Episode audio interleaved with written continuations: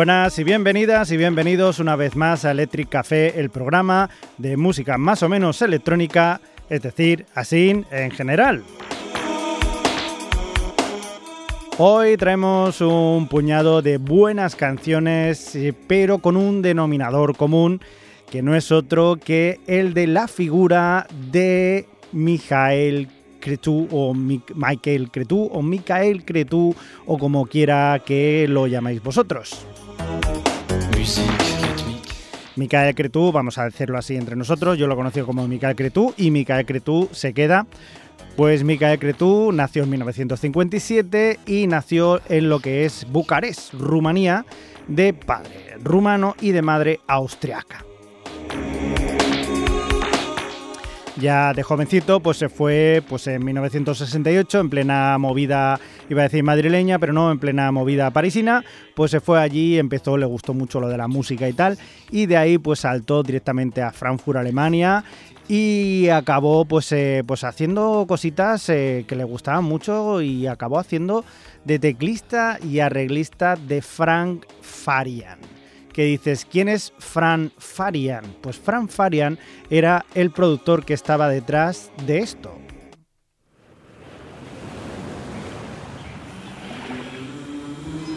Efectivamente estamos hablando de los Bonnie M. Y en esta canción Rivers of Babylon, Michael Cretu hacía los teclados.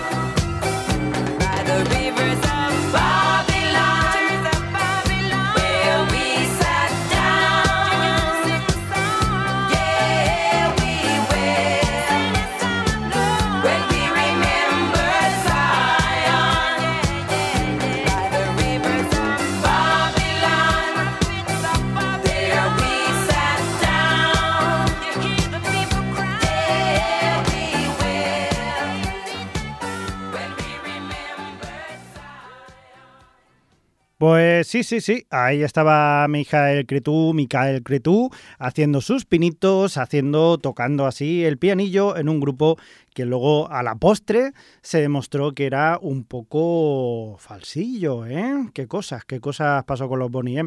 En cualquier caso, la música, no nos olvidemos, era muy chula.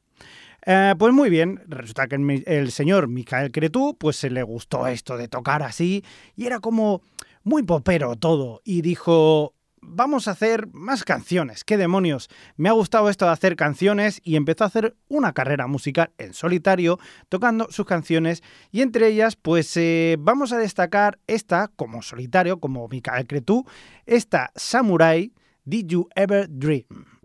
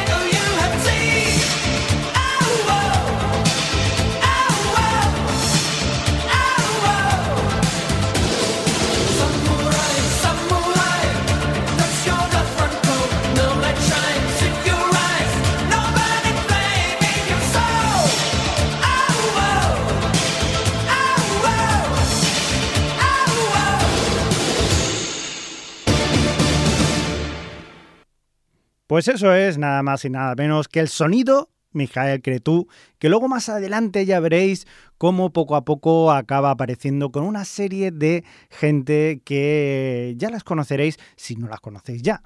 En cualquier caso, vamos a irnos con, eh, no solamente él tocaba eh, para sí mismo en solitario, sino que también le gustaba tocar pues eh, con su grupete, sus colegas y tal, y entre otros pues estaba el grupo Moti Special, que la verdad que lo petaron mucho en su pueblo con esta canción Cold Days, Hot Nights.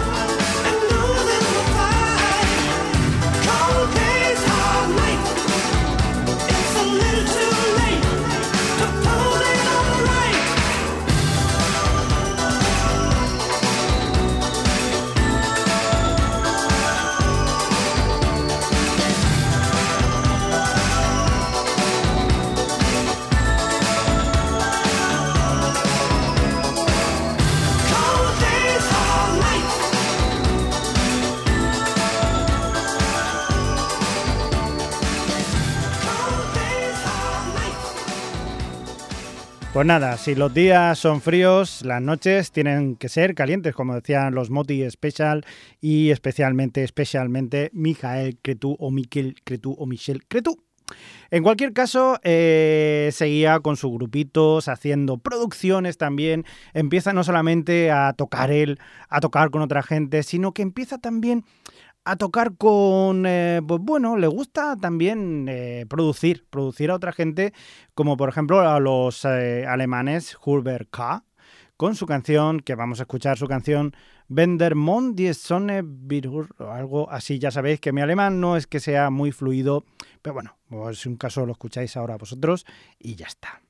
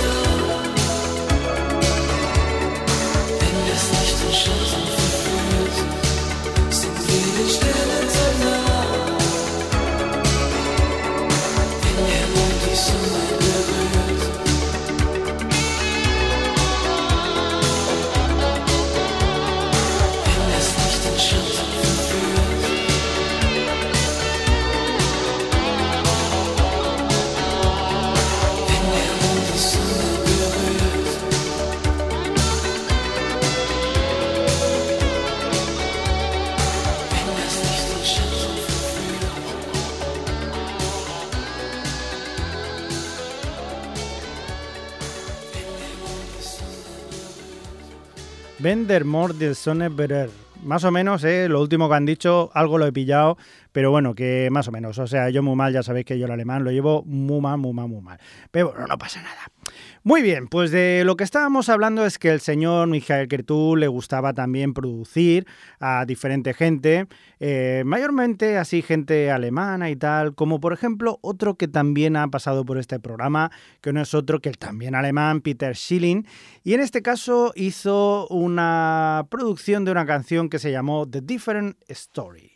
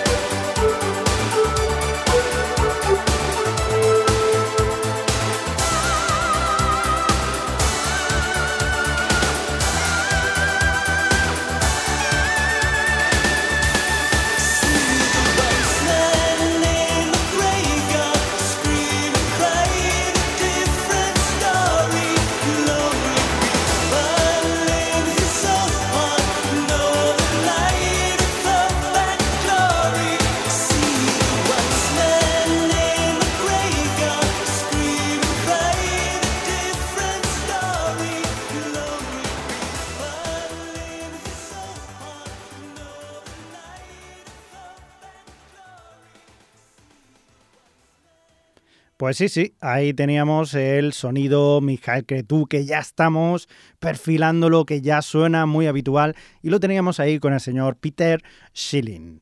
Pues muy bien, ¿de qué va todo esto? Estáis escuchando música ochentera con el sonido de Mijael Cretú y nos falta un sonido que también nos habrá sonado, si no lo conocéis ya, que no es otro que el de Sandra.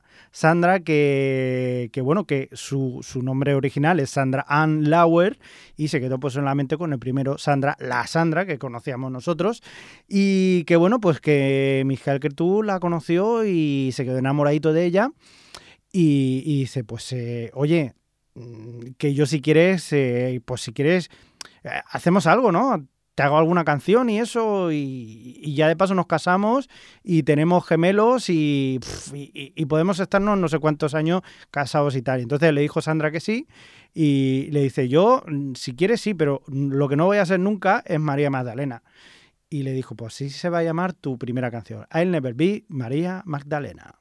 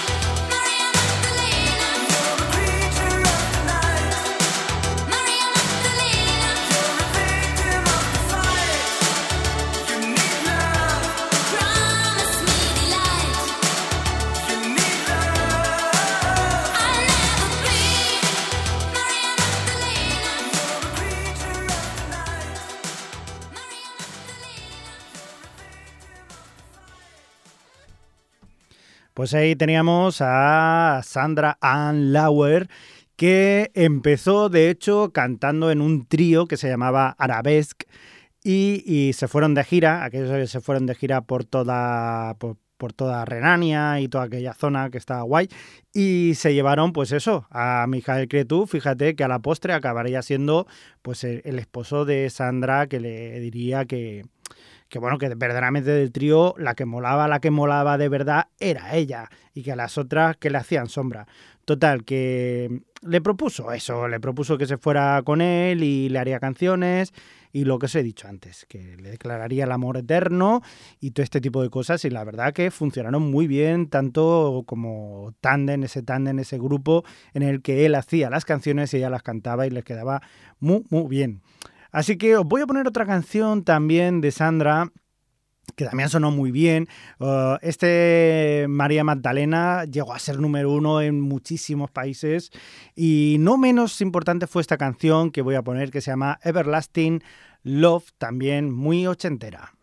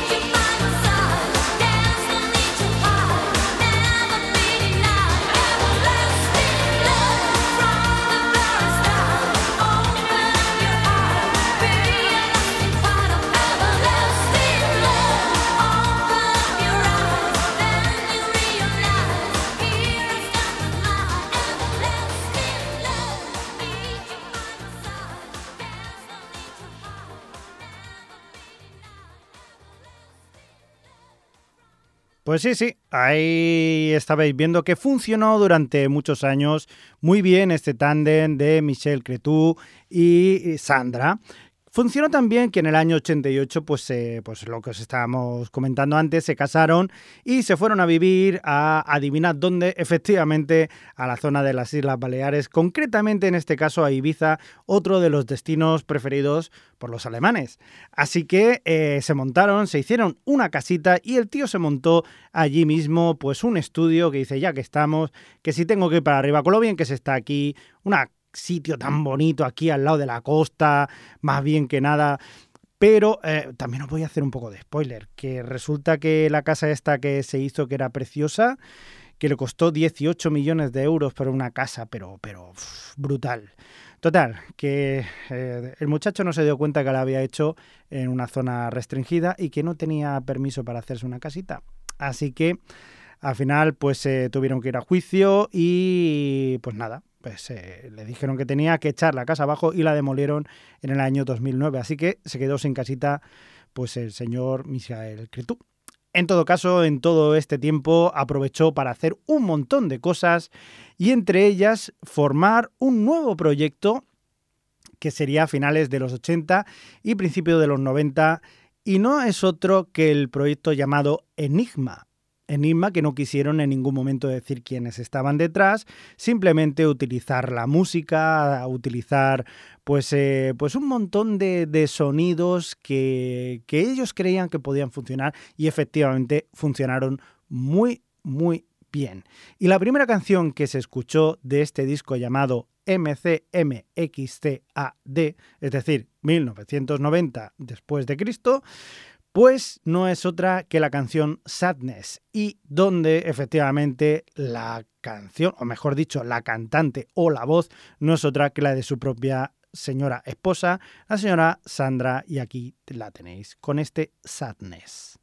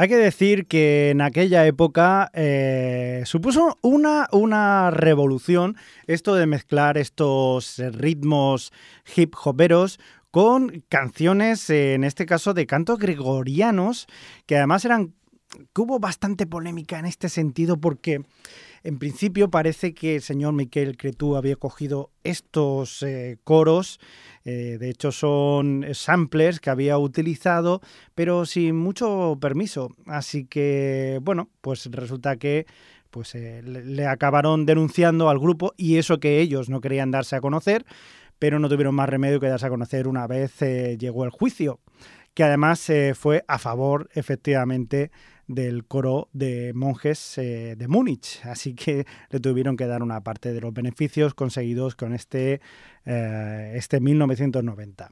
¿Qué pasó? Porque después de toda esta polémica, el señor Michael Cretu dijo a la mierda, ya no quiero hacer más cantos gregorianos que me tienen bastante liado. Así que, eh, pero le gustaba, le seguía gustando el tema este de utilizar estos sonidos pretéritos con ritmos nuevos y siguió tirando por ahí, en este caso en el año 1993, pues eh, con otra de sus canciones que acabó siendo un bombazo que no fue otra que Return to Innocence, pero eso sí, utilizando pues eh, gente que no le pudiera decir nada. Esta vez pidió permiso para hacer los samples y esta vez le quedó muy bien y funcionó muy bien y no tuvo que pagar de más a nadie.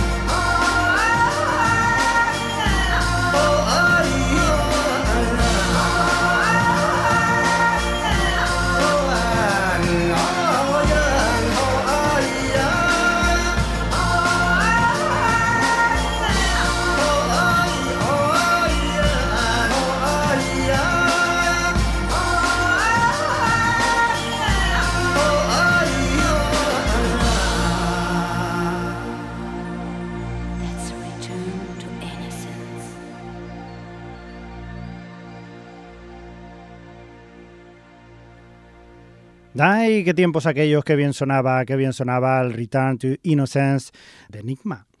En el año 2000 seguimos, siguen haciendo canciones, siguen haciendo discos.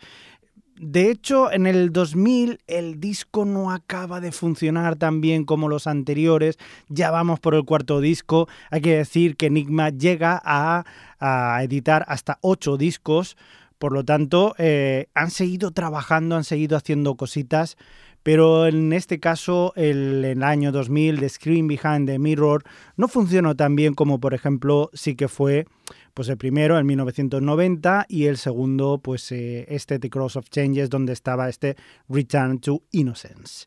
Le Roi est mort de Vive Le Roi, este es el tercer disco que no os pondré unas canciones porque es que no me va a dar tiempo de ponerlo todo, pero sí que de este cuarto disco The Screen Behind the Mirror del año 2000 nos vamos a quedar con una canción que a mí me gusta mucho que se llama Gravity of Love y que la canta nada más y nada, y nada menos que la cantante Ruth Ann Boyle, que también es la voz del grupo Olive, que algún día, pues no sé si os he puesto alguna canción suya, pero bueno, la próxima os pondré alguna canción también, qué demonios.